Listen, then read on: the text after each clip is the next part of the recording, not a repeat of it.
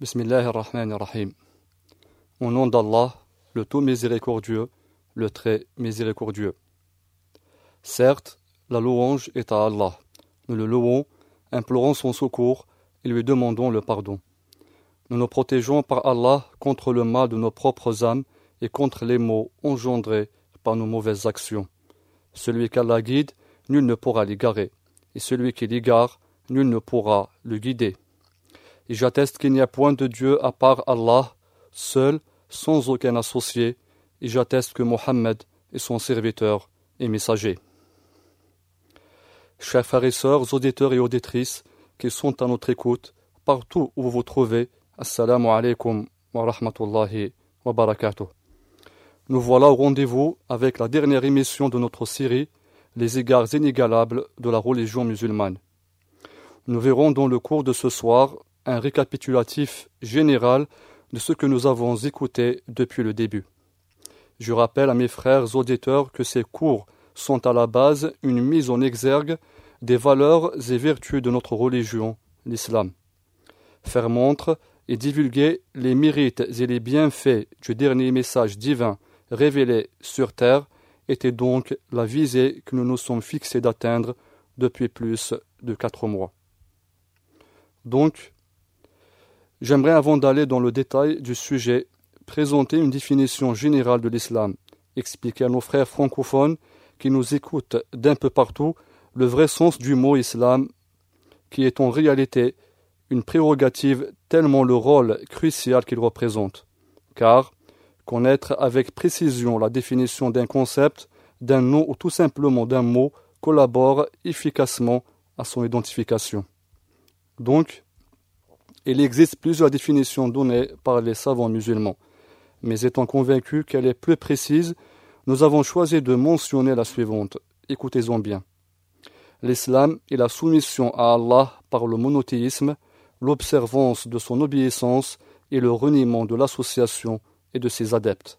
Cela dit, nous pouvons facilement comprendre à l'appui de la dite signification qu'en fait le terme islam renvoie réellement à l'essence de toutes les religions qui l'ont précédé. Car il n'est pas de doute que tous les messages divins contenus dans les religions instaurées par Allah, pureté à lui, renferment les institutions évoquées dans le sens du terme islam. En d'autres mots, tout comme la religion prêchée par le messager d'Allah Muhammad sallallahu les autres messagers et prophètes, prières et salut d'Allah sur eux tous, ont aussi prôné les mêmes bases instituées notre Créateur, très haut soit-il. Nuh, Noé, Ibrahim, Abraham, Moussa, Moïse, Isa, Jésus, ainsi que tous les prophètes ont appelé leur peuple à se soumettre à Allah par le tawhid, à lui être obéissant et à se désavouer du polythéisme et de ses partisans. Ainsi, parler des bienfaits de l'islam, c'est évoquer d'innombrables valeurs et vertus dont la provenance est indissociablement liée à la miséricorde, la sagesse, la science, la bienfaisance, ainsi qu'à tous les attributs de perfection et de majesté par lesquels Allah s'est décrit. Une religion de miséricorde et de vérité, car elle provient du tout miséricordieux, du véridique, majesté et pureté à lui. Parler des indéniables mérites de la religion musulmane, c'est aussi le fait d'attribuer ces mêmes valeurs aux religions monothéistes qui précédèrent l'islam révélé au messager Mohammed. Nous appelons religion monothéiste celles par lesquelles leurs fidèles vouent une adoration unique sans aucun associé à Allah. De là jaillit une question cruciale, à savoir le judaïsme et le christianisme demeurent-ils toujours monothéistes au-delà de l'avènement universel de l'interpolation et la modification? Peut-on raisonnablement prétendre pratiquer le monothéisme tout en disant Jésus est fils de Dieu et les dieux mêmes, ou encore en professant la Trinité, ceci sans oublier toutes les pratiques impropres qui découlent de ces modifications? Sans le moindre doute, les religions qui jadis étaient authentiques et monothéistes avant qu'elles ne soient falsifiées, regroupées de vénérables valeurs et vertus. Mais après, la, venue de l'islam, religion d'Allah qu'il a révélée à son serviteur et messager sallallahu Tous ces bienfaits y sont contenus, ainsi que d'autres incalculables. Ainsi, retrouvons-nous une multitude considérable de textes religieux, versets et hadiths, clairs et lucides, qui notifient toutes ces réalités que nous venons de faire remarquer. Allah qui soit exalté dit Je n'ai créé les djinns et les hommes que pour qu'ils m'adorent. Il a dit aussi Nous avons envoyé dans chaque communauté un messager pour leur dire Adorez Allah et écartez-vous du tarot. Il a dit également Nous envoyâmes Noé, Noé vers son peuple. Il dit Ô mon peuple, adorez Allah, vous n'avez pas d'autre divinité en dehors de lui. Ne craignez-vous donc pas? Et il a dit d'Ibrahim et Abraham, quand il dit à son peuple, Adorez Allah et craignez-le, cela est bien meilleur pour vous si vous saviez. Et de Moïse, il dit, et Moïse leur dit, Ô mon peuple, si vous croyez en Allah, placez votre confiance en lui, si vous lui êtes soumis. Et de Jésus, il a dit, alors que le Messie a dit, Ô enfants d'Israël, adorez Allah, mon Seigneur et votre Seigneur. Quiconque associe à Allah d'autres divinités, Allah lui interdit le paradis et son refuge sera le feu. Et pour les injustes, pas de secoureur. Ainsi, tous ces nobles versets démontrent l'unité de la mission de tous les messagers qui prônèrent des religions dont le fondement est le même, à savoir l'exclusivité du culte pour Allah. Enfin, à l'ultime des prophètes et messagers, Mohammed sallallahu alayhi wa sallam, Allah a lui la puissance révéla. En effet, il t'a été révélé ainsi qu'à ceux qui t'ont précédé. Si tu donnes des associés à Allah, ton œuvre sera certes vaine et tu seras très certainement du nombre des perdants. il lui dit également C'est suis ce qui t'a été révélé de la part de ton Seigneur, point d'adorer autre que lui, et écarte-toi des associateurs. Cela étant dit, il y a là un immense repère de guidée et de lumière. Il s'agit de l'unicité du Tawhid. Allah, pureté à lui, dit Allah est la lumière des cieux et de la terre. Sa lumière est semblable à une niche où se trouve une lampe. La lampe est dans un récipient de cristal et celui-ci ressemble à un astre de grand éclat. Son combustible vient d'un arbre béni, un olivier ni oriental ni occidental dont l'huile semble éclairer sans même que le feu la touche lumière sur lumière, Allah guide vers sa lumière qui il veut. Allah propose aux hommes des paraboles et Allah est omniscient.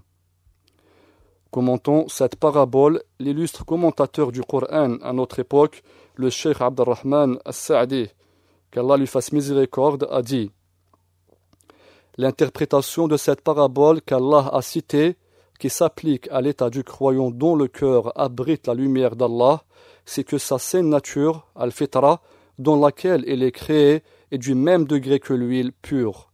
Sa saine nature est pure et prête à recevoir les enseignements divins, à pratiquer les œuvres légiférées par Allah. Quand la science et la foi lui seront parvenues, cette lumière s'allumera dans son cœur, à l'exemple du feu qui allume la mèche d'une lampe. Le croyant est de cœur pur, exempté de, des mauvais desseins d'une mauvaise compréhension des enseignements d'Allah. Une fois que la foi l'atteint, elle s'éclairera d'une immense illumination, car elle est exempte d'impureté. La pureté de ce cœur est semblable à celle d'un récipient de cristal au grand éclat. Ainsi seront regroupés autour de lui la lumière de la saine nature, de la foi et de la science, de même que la clarté de la connaissance des choses, lumière sur lumière.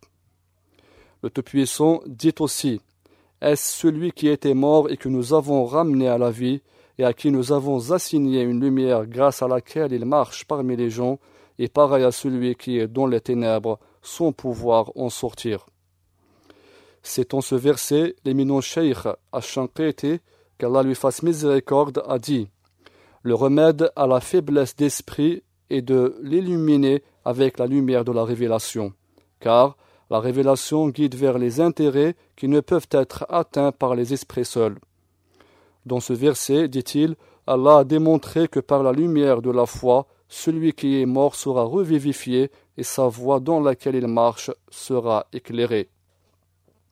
Allah très haut soit-il a dit également Allah est le défenseur de ceux qui ont la foi. il les fait sortir des ténèbres à la lumière. Et a dit aussi qui est donc mieux guidé, celui qui marche face contre terre ou celui qui marche redressé sur un chemin droit. Par ailleurs, la sunna du prophète sallallahu est elle aussi riche de hadiths authentiques qui démontrent et déploient les hauts égards de la dernière religion instaurée par Allah à l'humanité entière. Parmi ceux-ci, nous citons une invocation par laquelle le messager sallallahu alayhi wa sallam invoquait Allah quand il priait.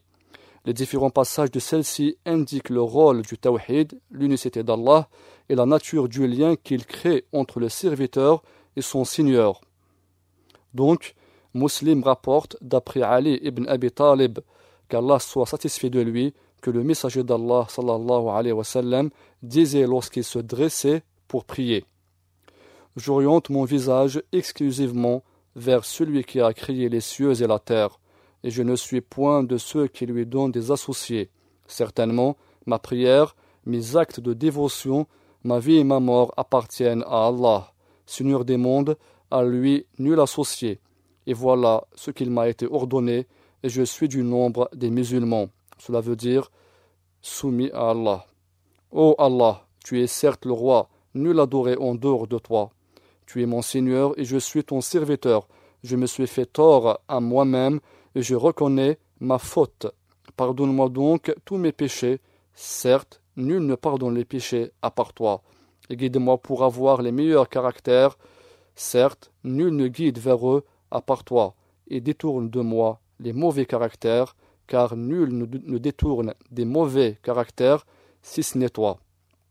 Un autre hadith vient aussi élucider la relation qu'entretient le culte purement donné à Allah. En revanche, il montre comment le messager sallallahu alayhi wa sallam priait son Seigneur de le préserver de l'égarement. Cela explique en outre le souci que doit avoir tout croyant à craindre les tentations de cette vie qui pourraient déboucher, qu'Allah nous en préserve, sur la mécréance.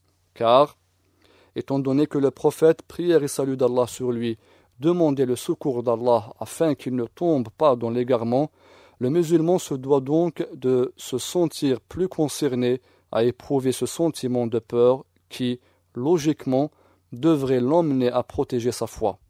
Se soumettre à Allah, majesté à lui, s'appliquer à sa religion et suivre la sunna de son messager, sallallahu alayhi wa sallam, ces actes sont sans nul doute la seule voie pour acquérir la dite protection religieuse. Enfin, notre Créateur qui soit très dit, et puis quiconque Allah veut guider, il lui ouvre le cœur à l'islam.